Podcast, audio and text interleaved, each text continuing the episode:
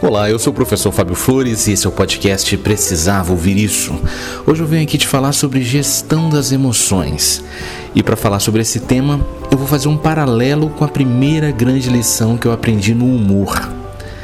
Logo que eu montei o Comédia à la carte e a gente começou a criar os nossos textos e apresentar o nosso show, a primeira lição que eu aprendi foi a seguinte: descarte a primeira piada que vier à sua cabeça.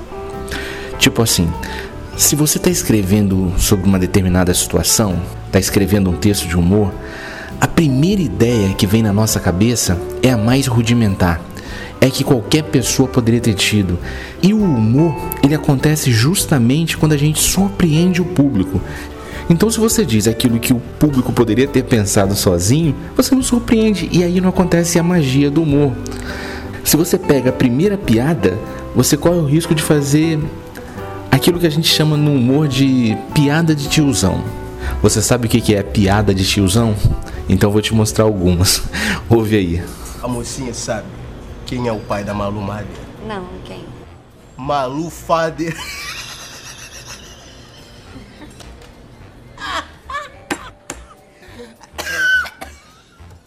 Tava namorando uma mulher alta, 2 metros de altura. Só que não deu certo, a gente terminou, né? Fazer o quê? Agora ela vive no pagode. Sabe por quê? Porque ela é ex-alta samba.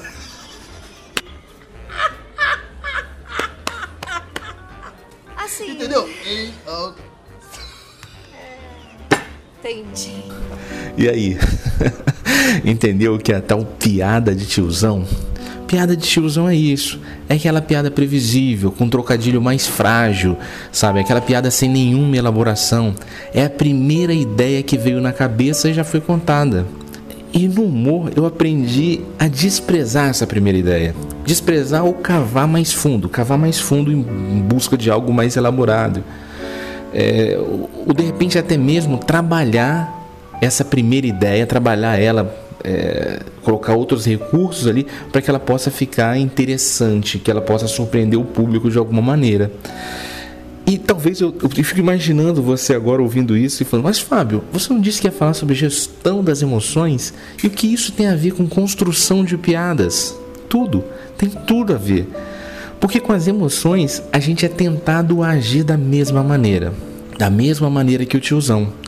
Geralmente a gente reage aos fatos que a gente vive ou às palavras que a gente ouve com o nosso primeiro impulso, com o nosso primeiro pensamento, com o nosso primeiro sentimento. E quase sempre o nosso primeiro pensamento e sentimento é aquele mais instintivo, é o mais rudimentar e até mesmo o mais agressivo. Agressivo para com os outros e agressivo para com a gente mesmo.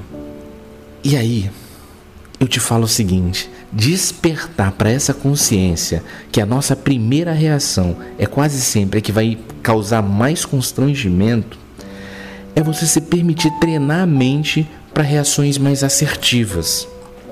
E fica o convite aí para você. Diante das situações que provoquem suas emoções mais intensas, se permita respirar.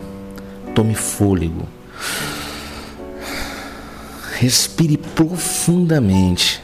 Solte o ar bem lentamente. Respira fundo e solta o ar lentamente.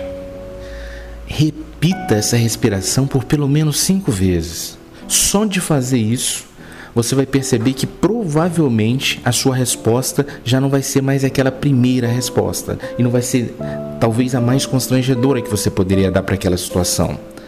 Talvez você note que nem precise da resposta. Talvez você perceba que o fato é irrelevante e que não merece o seu estresse, muito menos a sua atenção. Talvez você tome posse da certeza que é melhor ser feliz do que ter razão. E aí eu me lembro de um fato peculiar e familiar, né? Porque a minha avó, ela era muito briguenta. Ela implicava muito com meu avô, mas muito mesmo, né? E um dia eu ainda criança, né, perguntei para ele: "Nossa, avô, como que você aguenta tanto brigueiro que você toma dela?" E ele me respondeu o seguinte: "Ah, Fábio, eu conto até 10. Eu conto até 10 antes de responder. Daí eu já fico tranquilo e não fico chateado com o que ela me falou." Olha, meu avô aí já estava aplicando técnica de, de, inteligência emocional muito antes dessas técnicas se popularizarem, sabe? Meu avô era um gênio, sabe? Às vezes ele se fingia de surdo também.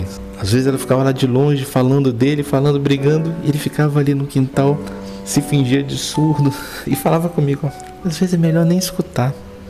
E assim ele seguia na santa paz dele, tranquilaço e feliz, sabe? Meu avô era um cara feliz, sabe? Ele era muito bem humorado. As primeiras piadas que eu ouvi na vida foram as piadas dele, sabe?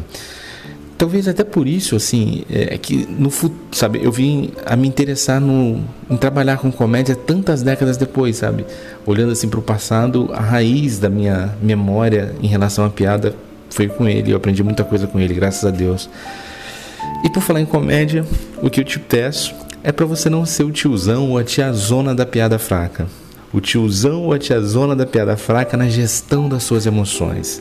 Lembre-se de antes de agir por impulso, respirar, dar um tempo para elaborar melhor essa sua emoção, sabe? Antes de você apresentar uma resposta rudimentar, uma resposta agressiva a alguém, se permita respirar e dar tempo de trabalhar essa resposta, esse pensamento e esse sentimento. E para te lembrar o quanto são constrangedoras as piadas de tiozão, aqui vai mais algumas para você óculos sem lentes, mas percebi que era pura armação. Tinha um outro tentando me vender uma peneira, mas não comprei porque era furada. Qual é o rei dos alimentos? Qual? O rei polho. Por que as velhinhas não usam relógio? Por que não? Porque elas são senhoras. que roqueiro não usa drogas? Eu não sei quem. É o Bon Jovi! Eu sou o Fábio Flores e esse é o podcast Precisava Ouvir Isso. Se essa mensagem fez sentido para você e você acredita que possa ajudar alguma pessoa, compartilha, sabe? Leva lá para os seus grupos de WhatsApp. Vai ser uma alegria ter uma mensagem minha no WhatsApp da sua família. Faz bem compartilhar o bem, vai lá. E se você quiser ter acesso a mais conteúdos, você pode me procurar no Instagram. Você pode procurar lá por o Fábio Flores, tudo junto, o Fábio Flores, porque lá também tem muita coisa bacana. É, você vai gostar das postagens, tem muita provocação para você lapidar a sua essência. Eu acredito que você vai gostar de me acompanhar por lá também, tá bom?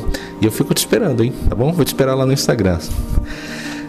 E por fim, o que eu posso desejar a você?